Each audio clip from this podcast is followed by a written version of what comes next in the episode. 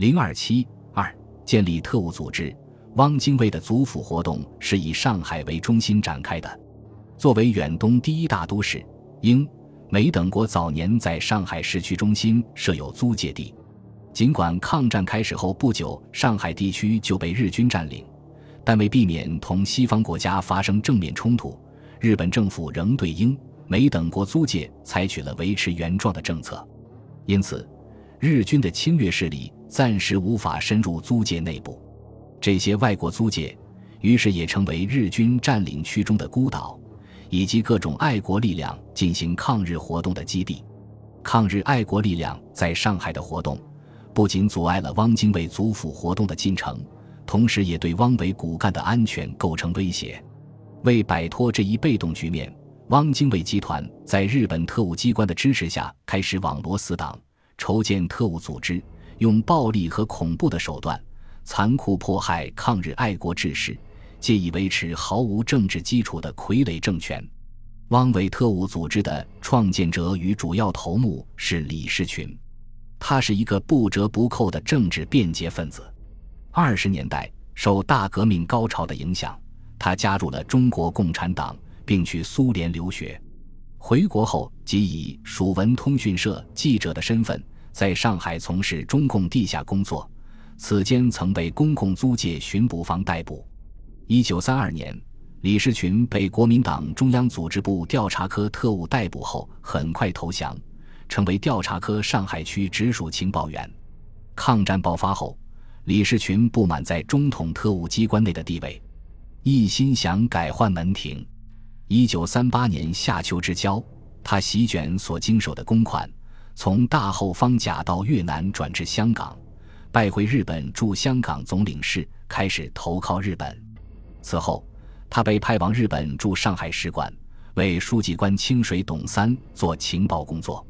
回到上海后，李士群先后把中统上海区情报员唐惠民、国民党中央宣传部驻沪特派员张正范、国民党上海特别是党部成员刘某等拉下了水，让他们充当日本使馆的情报员。同时，他又与国民党上海特别是党部委员汪曼云达成互相照应的默契。一九三八年底，李士群开始考虑从情报活动转向特工行动。他深知，搞特工必须有一批经验丰富的骨干。他把目光集中到原国民党军统局第三处处长丁默村身上。丁默村一九三二年即担任军统局第三处少将处长。地位与戴笠差不多。全面抗战爆发后，戴笠地位急剧上升，而丁默村的第三处于一九三八年初秋遭裁撤。此后不久，丁即离职前往香港养病，同时静观事态变化。一九三八年底，丁默村又秘密到上海，后被日本人发现并受到严密监视。为把丁默村拉下水。李士群一面在清水董三面前极力吹捧丁的地位才能及声望，表示愿意让丁做头把交椅，自己充当副手。同时，李士群又专门找到丁默村，诱迫其加入到所谓的和平运动中。李士群的活动越来越受日本当局重视，其地位也步步提高。丁默村来到上海后，日本方面更对丁、李合作搞特工的计划寄予厚望。一九三九年二月，在清水董三引荐下，日本对华特别委员会首脑土肥原贤二会见了丁、李二人。对华特别委员会是直属日本内阁，专门负责以有关重大对华谋略及建立中国新中央政府的执行机关。所谓重大对华谋略，是指除开直接作战的关于政治、经济的谋略。因该机关以土肥原贤二为首。所以一般称其为土肥原机关。土肥原机关设在上海虹口公园北侧的众光堂内。根据预定计划，决定物色北洋时期曾在中国政坛上出过风头的唐绍仪、吴佩孚、靳云鹏为新中央政府首脑。然而，唐绍仪由于遭国民党特工袭击而死去，靳云鹏也早已在中国政坛上失势，没有什么作为。吴佩孚则不能与土肥原很好合作，尽管土肥原费尽心机，工作仍无实质性进展。他不得不哀叹：可恶的吴培福已经没有希望了。正当土肥原机关陷入困境、无计可施之际，丁默村、李士群的出现使土肥原喜出望外。丁、李两人向土肥原陈述了组建特工队伍的设想，并提出请求日本军方援助的理由，即上海恐怖活动的元凶是重庆的特务工作队蓝衣社的地下组织。日本军警可以逮捕现场的犯人。但是如果不破获蓝衣社的地下组织，那是没有用的。他们还向土肥原吹嘘：“我们知道敌人的力量所在，也知道他的弱点所在，我们一定能够取胜，请给我们以援助和指导。”几天之后，丁默村与李士群向土肥原提交了两份资料，一份是上海抗日团体一览表，另一份是上海特工计划书。前者是李士群数月来情报资料的汇总，后者则是他们组建特工队伍的蓝图。计划书以获取日本经费、武器为前提，详细罗列了组建特工队伍的方针、工作要领、组织机构等要项，同时还按照工作据点的设置、行动队伍的组成、经费的使用、兵器的保管和修理、反谍报的方法等具体事项，逐项列出了明确方案。这项计划书引起了土肥原的重视，他及时将此情况向日本大本营做了报告。日本陆军对此计划很感兴趣。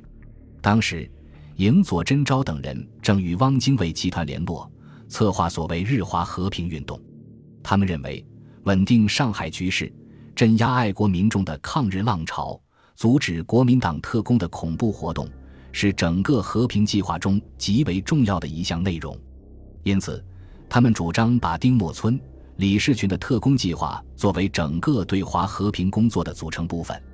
二月二十日，日方以大本营参谋总长的名义下达了援助丁默村一派特务工作的训令，明确指定由土肥原贤二的助手秦气庆印具体执行。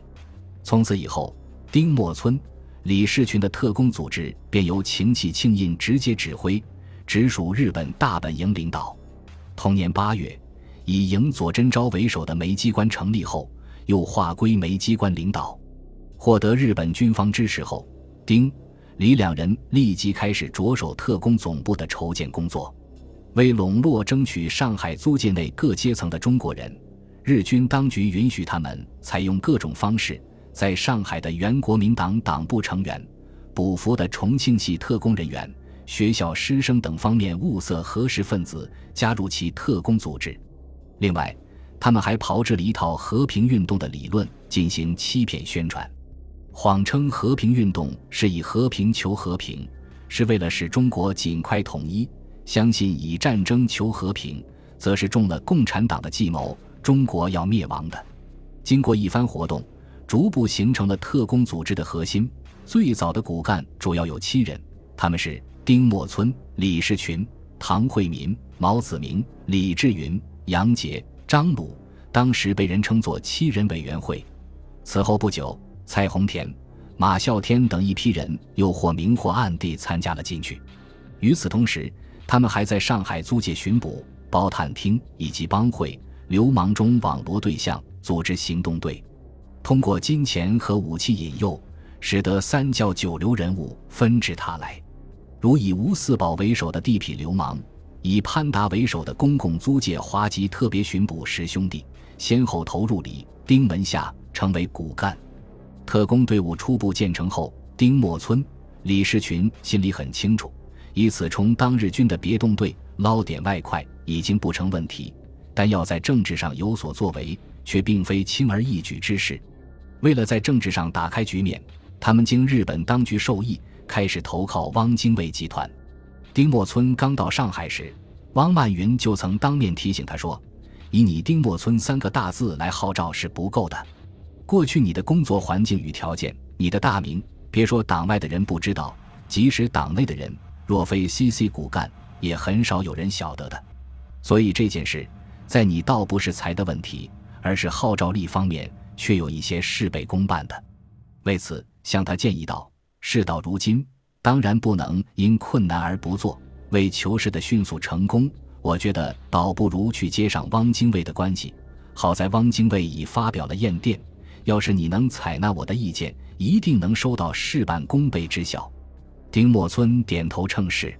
以后，通过汪曼云的居中牵线，丁默村、李士群特工队与周佛海接上了头。又在日方的训令之下，汪精卫决定全盘接纳丁、李的特工组织作为自己的警卫武装。在日方的安排下，丁默村、李士群曾与汪精卫洽商双方合作的条件。丁默村等提出参加汪伪和平运动的条件有二冒号一：承认丁、李的特工组织是汪派国民党的秘密警察，并成立特务工作总司令部。十月份以后。经费由汪精卫供给。二，如果新中央政府成立，要给丁、李等人内政部长、上海市长、江苏省主席几个席位。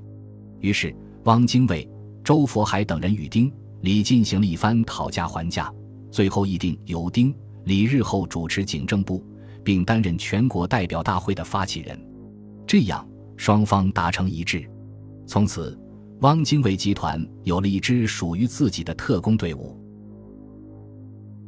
本集播放完毕，感谢您的收听，喜欢请订阅加关注，主页有更多精彩内容。